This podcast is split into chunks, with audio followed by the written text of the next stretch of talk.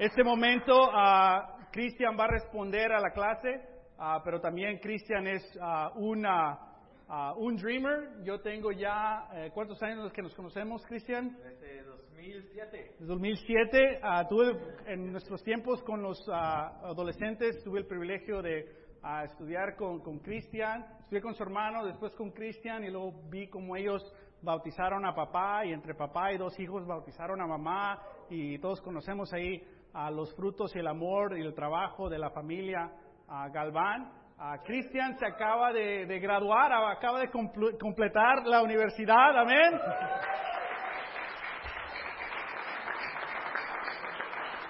Entonces dice que ya le digan ingeniero Cristian. Por favor. Ah, ok, so aquí les dejo. A Cristian va a responder a la clase ah, y después, ah, ah, perdón, ah, va a compartir su historia eh, como dreamer, como migrante y los retos que él ah, sigue teniendo. ¿Ok? Gracias. Pues este, buenas tardes. Este, ok, vamos a hacer algo. Gracias Martín por la clase. Gracias por los temas que tocaste. De verdad que fue algo muy relacionado. Entonces hay que hacer esto. Eh, hay que voltear a la, a la persona que está a tu derecha y quiero que le hagas esta pregunta. Pregúntale, ¿cuál es tu sueño? A la persona a tu mano derecha, pregúntale, ¿cuál es tu sueño? Ok, no sé si le respondieron o no, si hay suficiente tiempo para responder. Ok. Ahora, quiero que volteen a la, a la persona, quiero que volteen a la persona a la izquierda y quiero que les pregunten, ¿quién es tú, Nabucodonosor? Nosor? ¿Quién es tú, rey, que tienes que enfrentar? Pregúnteles.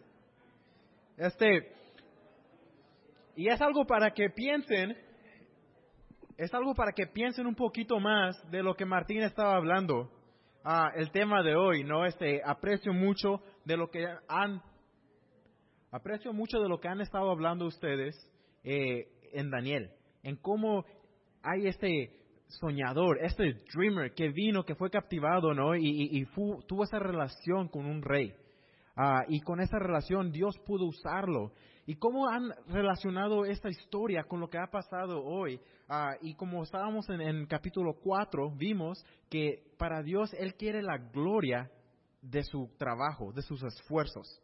Y como vimos en el capítulo 5, que, que Dios juzga a aquellos que no lo, lo aceptan, ah, que Dios juzga a aquellos que lo humillan a Dios. Ah, y no queremos nosotros caer en esa misma tentación. Pero también me, me gustó el tema ah, que te enfocaste en dos diferentes personas. O podemos hablar en tres. Se enfocó en Daniel, se enfocó en el rey y se enfocó en Dios. Lo que podemos aprender de Daniel, de hoy, es que Daniel no se dio por vencido. Siguió. Como dijo Martín, a veces nos cansamos de hacer el bien, pero hay que seguir. Y eso es lo que Daniel nos ofrece hoy. Este, lo que aprendimos del rey es que el rey sabía y creía en Dios, pero no vivía como Dios. Y tercero, podemos ver como Dios es el perfecto humillador. Y como nosotros nos tenemos que humillar o Dios nos va a humillar. Y son las tres cosas que yo llevé, a Martín, de lo que nos enseñaste. a adelante, a la meta, a lo que es. y de verdad que se relaciona un poco de mi vida. Y gracias por darme esta oportunidad de estar aquí arriba con ustedes y compartir un poco de mi historia. Es algo que ah, personalmente ha, ha creado un, fuego, una pasión que quiero cambiar y quiero abrir los ojos de muchas personas por lo que he pasado. Entonces, mi nombre es Cristian Galván, para los que no se acuerdan. Este, nací, soy de Uruapan, Michoacán, ah, de México, de la tierra de las carnitas y del aguacate, como dicen. Y los que, los que no conocen mi familia, estoy seguro que sí los conocen. Lo conocen como el Taco Man, el señor que da los tacos de carnitas de asada y de pollo. Este, como quieran, tenemos también de cabeza, de lengua y de tripas. ya me lo sé. Su arroz y frijolito, ya me lo sé. La, la... Pero eh, es algo que aprecio eh, de, de venir de México. Cuando vinimos acá, ah, tenía yo seis años. Ah, no entendía todavía la razón por la que nos mudamos. No entendía ah, la magnitud de la diferencia donde vivíamos. Nos mudamos a un apartamento rodeado de, de, paisanos, de, nosotros, de nuestra tierra. Hablamos puro español. Eh, me tomó cinco años para aprender cómo hablar el inglés apropiadamente. Eh, durante esos cinco años yo ah, me mantuve en clases este, de inglés como segundo idioma. Después de esos cinco años es cuando yo empecé a hablar bien el inglés. ¿Por qué digo eso y por qué significa esto mucho? Es porque durante esos cinco años yo estaba perdido, no aprendí la cultura. Dejé la cultura mexicana, pero no aprendí una nueva cultura. Y esto va a ser muy significativo como un soñador ahorita lo que estoy pasando. Ah, y por eso comparto esto. Entonces, no, no, no entendía el significado ah, de lo que había pasado. Llegué a aprender que lo que pasó es que mi papá ah, era el lechero en México. Teníamos este, vacas, eh, teníamos una, granja y mi papá, una vez que la leche fue introducida por el gobierno eh, de galón y de polvo, mi papá ya no tuvo negocio. Entonces tuvo que vender las vacas y como modo de sobrevivir es como llegamos a los Estados Unidos. para mí, crecer sin papeles, a crecer eh, como un inmigrante, no fue diferente de... E, es mi vida. No pude compararla con alguien más, entonces no sabía qué estaba fallando, qué no estaba fallando, qué extrañaba, qué no extrañaba. Ah, y no fue hasta que llegué a la universidad, o un paso antes, fue un día, y se van a reír, pero fue, fue un día que de verdad me pegó. Fui a la Costco. Ah, y la razón por la que yo fui a la Costco es porque yo quería sacar mi tarjeta de Costco. Ahora, yo tenía entendido que con mi matrícula consular podía sacar mi tarjeta de Costco. Entonces yo voy bien contento porque no hay ninguna limitación con mi matrícula consular y estoy tratando de aplicar. A ese tiempo me dice la señora, perdón, tú no puedes aplicar. Y me quedo como, ¿por qué? Dice, porque necesitas una edificación del gobierno. Le digo, pues aquí está mi matrícula, es el gobierno mexicano. No, no te puedo aceptar. Y empecé a alegar con ella y es cuando de verdad me di cuenta lo que yo era.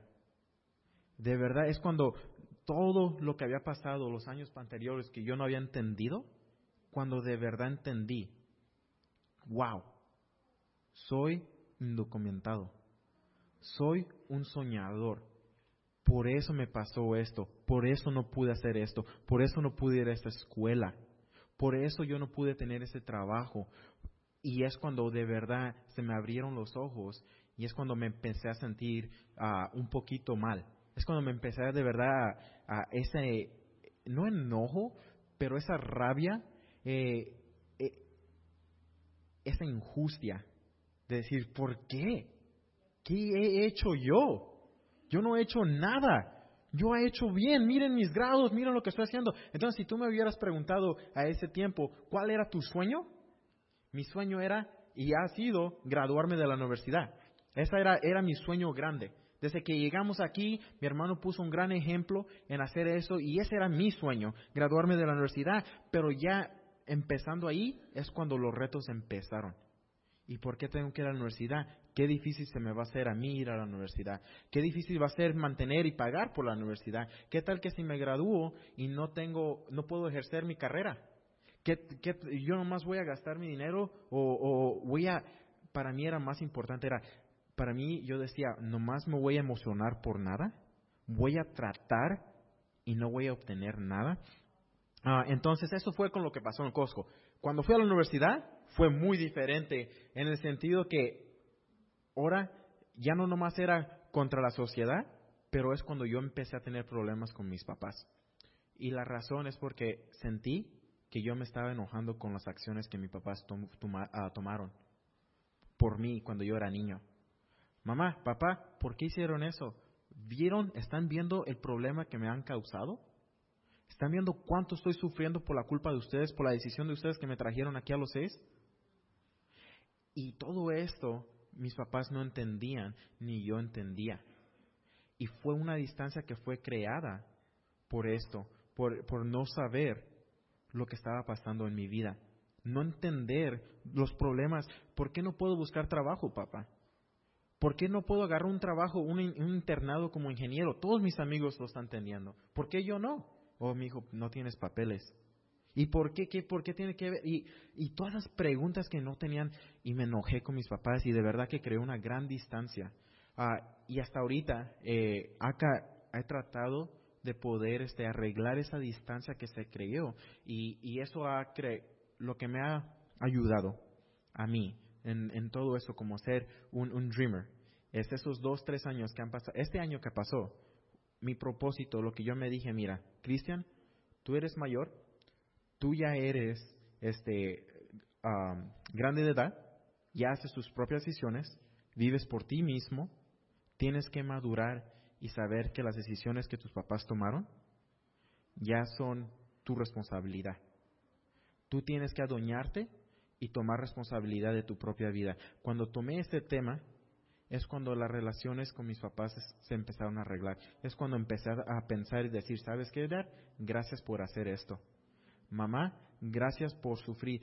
Ahora sí entiendo por qué tienen que trabajar tanto. Ahora sí entiendo por qué ustedes no estaban aquí cuando yo lo necesitaba, cuando salía de la escuela y ustedes no estaban. Ustedes estaban trabajando porque ganaban bajo del mínimo y teníamos que sobrevivir. Ahora sí entiendo por qué cuando llegamos a los Estados Unidos, ocho de nosotros vivíamos en un estudio. Nunca tenía mi cuarto. ¿Por qué? Ahora sí entiendo por qué. Y eran cosas que de verdad eh, esa madurez me ayudaron a entender y crecer sobre todo eso. Eh, y algo, ya para concluir, eh, para seguir, es la batalla sigue. Yo sé que mi gran visión, mi gran sueño era graduarme de la universidad como ingeniero. Uh, este jueves que acaba de pasar entregué mi último examen eh, y fue una victoria como no se las puedo explicar. Este, entonces de verdad que soy muy orgulloso. Uh, me, me, pongo emocional uh, porque entregué la, el, el papel, salí fue la primera banca que yo me senté cuando entré a la, a la, universidad. Y en esa banca podía mirar todos los caminos que había caminado en esa universidad. Me acuerdo, dije, cuando me enojé, cuando pensaba que ya me quería dar por vencido, cuando pensaba que estaba es, haciendo esto en, en, vano, que no entendía que no había soporte, estaba caminando ahí. Me, me acuerdo que pateé una piedra, me acuerdo los gritos que le daba a Dios ahí estaba caminando. Cuando estaba emocionado que iba a entregar un examen o un proyecto, estaba caminando este rumbo. Entonces, todas esas cosas se vinieron a la mente y dije, wow, las ayudas que tuve de todas las personas, la ayuda que tuve de mis papás, de mis tíos, de mis primos, de, de las personas en la iglesia para poder cumplir esto, de verdad que me sentí que les, de, les debo a ustedes esta gran victoria en mi vida. Lloré, me emocioné y dije, wow, este es un sueño. Uh, como dreamer, algo que he trabajado por 17 años, al final lo obtuve. Y yo sé que muchos de ustedes han trabajado mucho por muchos años. Y lo que me motiva, algo que estoy uh, buscando en el futuro o viendo en el futuro, es que mi sueño no va a terminar ahí, pero mi sueño sigue. No nomás porque se cumplió uno, sigo, paro de ser dreamer, pero hay otros dreams que tengo que ser dreamers y, y unos, unos sueños más grandes que de lo que he hecho esos 17 años. Pues muchas gracias por dejarme compartir. Este, la batalla sigue y estamos aquí todos juntos. Gracias.